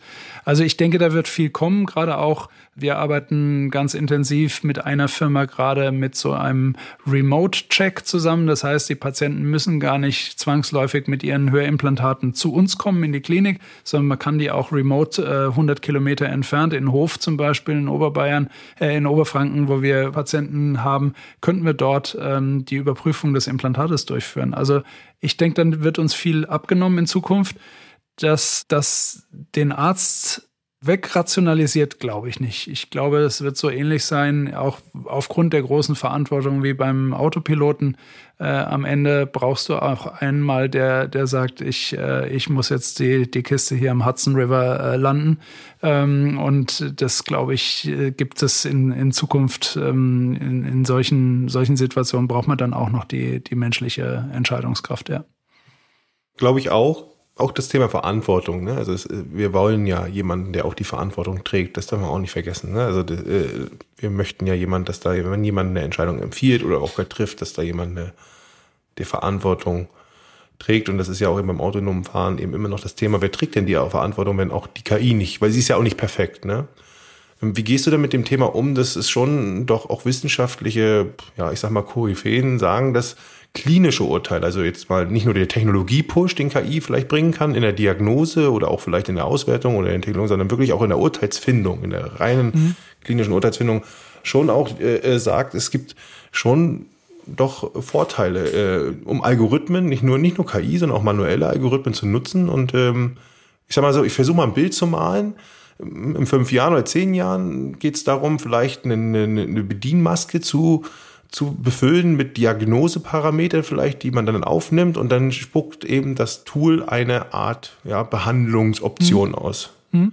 Ich also glaube, dass, dass nicht, nicht als Entscheidung jetzt, in dem, weil wir haben wir schon, glaube ich, bin ich auch bei dir, die Verantwortung muss am Ende jemand auch tragen erstmal, aber auch und das, wie du gesagt hast, du hast den Hudson River gesagt, das ist ja so ein mhm. bisschen dieses, äh, da fliegt jetzt ein Flugzeug, was so sonst mhm. abgestürzt wäre, landet jetzt ein Mensch. Ne? Also mhm. die, wir haben das Tobias die Beinbruchregel genannt. Also da ist ganz klar etwas, was nicht funktioniert. Der Mensch erkennt es, ja, weil der Algorithmus, der erkennt dieses Thema dann nicht mehr. Und da muss jetzt der Mensch eingreifen. Also auch genau für diesen Fall braucht es den Menschen auch. Aber wie kannst du dir das vorstellen? So, so, so eine Art vielleicht auch Koexistenz oder eine Nutzung dieses, diese, solcher Entscheidungsanreicherungen, Verbesserungen, künstlichen Assistenten. Ja, genau, ein Assistenz-KI-Arzt. Genau. Und so, so sehe ich es auch. Wenn wir jetzt irgendwie eine Untersuchung machen, dann müssen wir auch immer kritisch, egal auf welche Untersuchungsergebnisse, immer kritisch draufschauen. Könnte es einen systemischen Fehler geben? Könnte es irgendwie ähm, hier ein BIOS drin sein? Könnte irgendwas, was wir, was wir vielleicht mit unserem Vorstellungsvermögen für die Situation, was da jetzt in dem Moment nicht dazu passt. Also das ist glaube ich, letzten Endes äh, derjenige, der unterschreibt, muss auch quasi überprüfen oder ähm, das Gefühl haben, diese vorgegebene äh, diagnostische Maßnahme oder KI äh, ausgespuckte Diagnose, das muss dann auch passen für den Moment. Aber ich sehe das als Unterstützung. Also man muss das mal ja auch ganz klar sagen. Wir haben äh, Fachkräftemangel überall. Wir werden nicht weniger zu tun haben. Ähm, das ist ein, ein krisensicherer Job, aber aber die Sache ist, ich sehe da Möglichkeiten der Unterstützung und nicht der, des, des Eliminierens von, von Fachkräften. Vielleicht auch Raum für eben genau das, was du anfangs gesagt hast. Äh, nicht nur, dass man schneller, ähm, ich sag mal, die noch weniger erfahrenen Assistenzärzte auf vielleicht auf ein Level bringt, die, ich sag mhm. mal, ne, äh, wie ein Chef oder auch ein Oberarzt arbeiten könnten. Ja, sag mal so, oder schnell ranbringen, ne, dass es nicht eben 20 Jahre extreme Leidenschaft und Erfahrung benötigt. Und was ich auch sehe, ist natürlich, ähm, dass du, Andreas, vielleicht genau deswegen auch mehr Zeit für das hast, was du am Anfang gesagt hast, nämlich mhm. das Sprechen. Übersetzen vom ja. Kunden, das ja. Sprechen, äh, Kunden, ich sage immer Kunde, ja. ja. aber das Übersetzen zum Patienten, das Sprechen mit dem Patienten, das, das auch das Transferieren, weil ich sag mal, auch in ein Tool etwas einzugeben, selbst das muss mhm. übersetzt werden. Ja, also das ist ja auch was anderes. Da kommt jemand, der hat erstmal einen Pain. So, mhm. das übersetzt du ja dann. Und dann sich aber mit den kniffligen Fällen mehr Zeit, sage ich mal, zu haben, sich damit zu beschäftigen, um dort eben auch, glaube ich, das sehe ich so ein bisschen vielleicht auch als Chance. Ja. Da frage ich mir so, wie da die Haltung ist. Fragen wir auch bewusst, ob da eher so eine ablehnende oder offene. Wir hatten ja beim, beim Staatsanwalt war es so, naja, ich, habe jetzt nicht die offenen Arme gehört, sagen wir es mal so. Nee, ganz und gar nicht. Aber ich glaube, so in der, in der Medizin, glaube ich, auch, wo wirklich so ein Kampf um, ne, wir haben so ein Thema ein bisschen ausgelassen, wie Zeit, priorisierst du dich, ja, also deine, der, die Kampf um deine Zeit, ja, wie können wir das wertvoll einsetzen? Ja, ich glaube, das hat ja viel mit Change Management zu tun. Und MedizinerInnen sind jetzt nicht immer ganz bekannt dafür, offen für Neues zu sein. Ist jetzt ein bisschen pauschal, aber es ist gerade für Neuerungen Startups in der Medizinbranche extrem schwierig, einmal durch die hohen Regularien Produkte an den Markt zu bringen, aber dann auch in die Kliniken, in die Anwender reinzukommen, zu sagen, wir haben hier was Tolles und es gibt immer wieder Tolles. Oft äh, habe ich mir früher gedacht, da passiert gar nicht so viel, ähm, als ich noch Assistenzarzt war. Aber ich bin jetzt natürlich näher dran, äh, habe immer wieder Menschen im, im Büro sitzen, die mir neue Sachen vorstellen.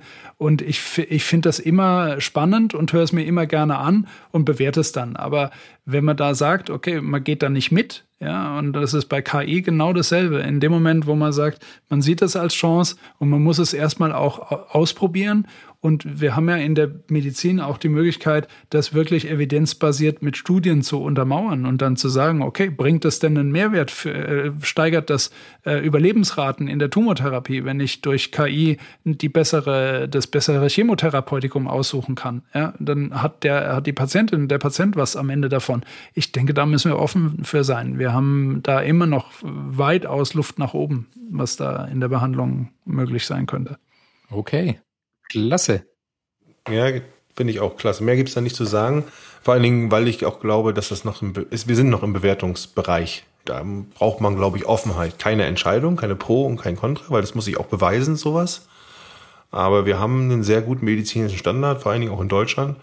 Und trotzdem, glaube ich, müssen wir äh, die Ressourcen, ja, also deine Kompetenz, deine Zeit, noch sinnvoller, noch wertvoller einsetzen. Sonst äh, wird es schwierig, glaube ich, für viele Patienten auch. Ja, wir, wir, es ist ja zu merken, dass es da, nennt es mal ein Bottleneck gibt. Ja. ja. Cool. Ich würde sagen, wir schließen die Folge ab. Lass uns eine schnelle Transferrunde machen. Jeder ja. einen Aspekt, den er aus der Folge mitnimmt. Andreas, was nimmst du von unserem Gespräch heute mit? Hm, das ist eine gute Frage. Ich, äh, ich finde es immer, den Austausch mit Menschen über das, was ich tue, ist immer prinzipiell äh, anregend, über Sachen nochmal nachzudenken. Wir hatten natürlich so dieses, dieses Vorgespräch schon und ich habe mich viel mit dem Thema Entscheidungen jetzt auch seitdem nochmal aktiver beschäftigt, so in mir und muss einfach sagen, das ist in der Medizin sehr, sehr wichtig. Also ein sehr, sehr wichtiger, verantwortungsvoller Punkt, Entscheidungen richtig zu treffen ich glaube, das, was ich wirklich mitnehme, ist ähm, diese, Verantwortung noch mehr weiterzugeben, auch ins Team und äh, den jungen KollegInnen die Chance zu geben, noch mehr die Chance zu geben, da einfach ganz schnell reinzuwachsen, denn es, es braucht jeder diese, diese Erfahrung und diese Sicherheit. Okay, klasse. Peter? Ja, was nehme ich mit? Äh, prinzipiell für mich äh, sehr interessant äh, nochmal dieses, äh, dieses Zusammenhang zwischen eigentlich ähm, dieses äh, Trainieren eigentlich der Entscheidung, indem man eigentlich frühzeitig, äh, selbst wenn man die Entscheidung selber nicht trifft oder auch noch nicht mal derjenige ist, der sie am Ende nachher verantwortet, dass man eben aber sagt, ich nehme die Leute mit und frage vorher, also wie so eine Art äh, Informationskaskade aufzubauen. Nicht ich, Andreas kommt sofort mit seiner Meinung um die Ecke, sondern sag mal du, zweijähriger Assistenzarzt, was würdest du jetzt empfehlen? Also nicht nur die Fakten darzustellen und zu bringen, sondern auch am Ende nachher eine Art ja, Zusammenfassung, Conclusion daraus abzuleiten. Das äh, kann man also auch trainieren an Fallbeispielen, die dann wirklich vor Ort da sind, fand ich sehr interessant. Und das Zweite, was ich auch ähm, mitnehme, auch vor allen Dingen auch für, für Unternehmen, äh, nochmal äh, zu sehen, dass die Kommunikation, also nicht nur die Kommunikation mit, was ist mit dem Kunden, mit den Abteilungen, mit den Beteiligten in dieser Entscheidung wichtig ist, sondern eben auch, wie ich die Entscheidung kommuniziere, wie ich sie vorbereite, wie ich sie darlege, um am Ende dem Entscheider zu helfen, die optimale Entscheidung zu treffen. Also, dass das sehr wohl Qualität erzeugt in der Entscheidung als auch Geschwindigkeit. Also das war für mich so nochmal wie wichtig das dann auch ist, ja, weil das ist ja auch für die Akzeptanz, also, klingt total logisch im Nachhinein, aber. Mhm, ja. ja. Und du, Tobias? Ja, bei mir sind es tatsächlich die, die Hüte, also die Entscheidungsrollen, weil ich, äh, ich glaube, ich hatte da ein bisschen falsches Bild oder habe mir da nie so wirklich Gedanken gemacht, wer trifft eigentlich die Entscheidung, also das ist eigentlich der Patient. In, in allen Fällen, wo es geht, die Entscheidung trifft und Andreas quasi nur der Arzt, nur der Entscheidungsvorbereiter, vielleicht auch der Initiator der Entscheidung äh, ist, durch, durch eine, eine erste Diagnose und äh, quasi der, der Auskenner an der Stelle ist. Und dann aber bewusst vielleicht auch nochmal im Team mit diesen Entscheidungshüten zu spielen und zu sagen, okay, den Auskennerhut, den setze ich jetzt mal dem Kollegen oder dem Assistenzarzt auf ähm, und lass den jetzt mal Auskenner spielen. Also das nehme ich mit da achte ich in Zukunft, glaube ich, in den Kontext mal drauf und versuche mal bewusst zu gucken, okay, wie sind diese Hüte jetzt verteilt und auch in meiner Praxis mal, mal Hut abzunehmen und jemand anders aufzusetzen. Vielleicht auch sehr überraschend, wie du es gemacht hast. Ja. Großartig. Nee, vielen, vielen Dank, Andrea, dass du dir die Zeit genommen hast. Auch vor allen Dingen danke für die Insights. Auch danke mal so ein bisschen für das Gefühl wieder. Es ist immer wieder schön, dass unsere Gäste auch äh, irgendwie sich so persönlich hier zeigen. Ja, wir hätten ja auch ein sehr fachliches Thema hier machen können, aber war super auch mal zu sehen, wie du da dein Team auch führst oder wie du auch deinen, deinen Job interpretierst, deine Stellung auch mit dem Patienten zusammen und wie du deine Aufgabe machst und dass du da auch klar äh, entscheiden kannst. Ich glaube, das braucht's auch. Leute, die dann sowohl als auch, also die sowohl das Fingerspitzengefühl haben für die Situation, wann braucht es mehr Zeit, als auch eben wissen, wann muss ich eine Entscheidung treffen und nicht Angst davor haben, sie zu treffen. Das finde ich großartig. Danke dir nochmal. Ja, danke euch. Hat mir auch viel Spaß gemacht. Genau, danke, dass du da warst, Andreas. Wenn du magst und noch einen Tipp oder irgendwie eine Lieblingsressource zu irgendwas, was wir heute besprochen haben, für unsere Leser hast, dann Haus raus. Buch, Video, Podcast. Gutes Thema. Du hast vorhin Peter Basketball angeführt. Ich äh, beschäftige mich auch viel mit Basketball, äh, dank meines Sohnes, der sehr ambitioniert Basketball spielt mit elf Jahren ähm, und wir natürlich auch viel verfolgen. Und ähm, gerade zum Thema Entscheidungen fand ich sehr, sehr spannend diese Doku über Dirk Nowitzki, ähm, äh, German Wonderkind. Mhm. Der perfekte Wurf gibt's, äh, glaube ich, ja. in einer großen deutschen Fernsehmediathek noch zu sehen. Auch wenn man mit Basketball nichts am Hut hat, sollte man sich das anschauen. Ja, absolut. Kann ich so unterschreiben. Äh, hab's gesehen, pack mal in die Show Notes. Doppelt unterschrieben. Genau, doppelt unterschrieben. Sehr gut. Also dreifache Empfehlung hier. Vielen Dank, Andreas. Gerne. Vielen Dank. Ciao. Ciao. Ja, Peter, coole Folge heute. Die Frage, was erwartet uns in den nächsten Folgen? Ja, was erwartet uns? Natürlich immer wieder mal ein Bias. Ne? Auch heute haben wir kurz äh, drüber gesprochen. Auch da geht es äh, darum, auch Bias zu, ja, ich sag mal, aufzudecken. Perspektivreichtum haben wir hier heute genannt, wird sich auch in der Konzentration, in der Entscheidungsvorbereitung immer wieder genutzt. Also werden wir sicherlich den einen oder anderen Bias haben. Ich habe da noch paar im Kopf. Ähm, ich möchte unbedingt mit dir auch nochmal den, den Outcome Bias einfach mal besprechen. Den haben wir jetzt öfter schon auch genannt. Also Stimmt. diese Resultatorientierung versus Entscheidungsorientierung, ne? also dass da nochmal drüber gehen. Ansonsten schwebt mir immer noch so einen Profisportler irgendwie nochmal äh, als, als Gast vor. Ja, da müssen wir mal gucken. Ich, ich tendiere natürlich zum Basketball, aber wir waren ja schon mal im Basketball. Vielleicht kriegen wir noch mal hey, Dirk Nowitzki hat doch nichts mehr zu tun. Ne? Wir haben jetzt vorhin über den Film gesprochen, der perfekte Wurf. Dirk Nowitzki, ja, der wäre jetzt wieder Basketballer, deswegen ist der raus. nee, ja, dann frage so, ich meinen Sohn, der ist American Football Spieler genau, da. Das ist gut. Irgendwie, Ansonsten das wäre mir nochmal so wie so ein Quarterback, so ein richtiger Profi, wie der dann dann entscheidet. Äh, äh, ja, wäre mal ganz interessant, dem mal zuzuhören. Oder ein Trainer, ja, vielleicht so ein, ja. weiß nicht, so ein Sandro Wagner oder sowas. Sowas wäre doch mal interessant. Mal schauen. Ja, aber ansonsten habe ich erstmal noch gar nicht so viel äh, in der Pipeline. Wir haben ja schon ein paar Sachen auch aufgenommen, aber ich glaube, uns geht das Material nicht aus. Nee, auf keinen Fall. Hatten wir in der letzten Folge mit der Normalitätsverzerrung. Genau, das Thema KI werden wir auf jeden Fall mit der Claudia nochmal behandeln. Das machen wir jetzt demnächst. Genau, also ihr seht, Ach ja, erwartet, dann- ja? Hast du noch was? Ja, nee, da fällt mir ein, ich habe auch noch jemanden, da muss ich auch noch mal antworten, äh, falls du das jetzt auch hörst. Wenn nicht, dann habe ich dich zurecht warten lassen. Nein, ich habe ja noch jemanden, der auch äh, sehr äh, nachhaltige Produktentwicklung macht, also äh, sehr Oh ja. ökologische Produkte rausbringt. Also die, ja, die haben ihren Preis und sind äh, interessant. Also wie, wie viel Leidenschaft da drin steckt, würde mich mal interessieren, auch mal mit so einem, ich sag mal, Produktentwickler, der sehr ökologisch nachhaltige Produkte entwickelt. Was treibt ihn an? Warum macht er das so? Vielleicht gehe ich da auch jetzt demnächst nochmal auf ihn zu, wenn wir wieder ein bisschen mehr Zeit haben. Genau. Da freue ich mich drauf, genau mein Thema. Ja, ich werde die Folge auf keinen Fall verpassen, aber wenn ihr jetzt eins dieser Themen nicht verpassen wollt, dann folgt unbedingt unserem Podcast auf allen Plattformen, die ihr kennt. Spotify, Apple, Google, Amazon, dieser. Abonniert uns da, drückt die Glocke, dann werdet ihr auch benachrichtigt. Schreibt uns gerne auf LinkedIn an, Peter oder mich, die Profile wie immer in den Shownotes. Wir freuen uns immer über Nachrichten und Zuschriften. Peter freut sich besonders. Die Hörer unserer Jubiläumsfolge freut sich besonders über Sternebewertungen und Rezensionen. Ich habe mir geguckt bei Spotify. Nee, nur, nur positive Sternebewertung, das muss man schon sagen. Peter freut sich nur über 5-Sterne-Bewertungen. Ich freue mich über alle.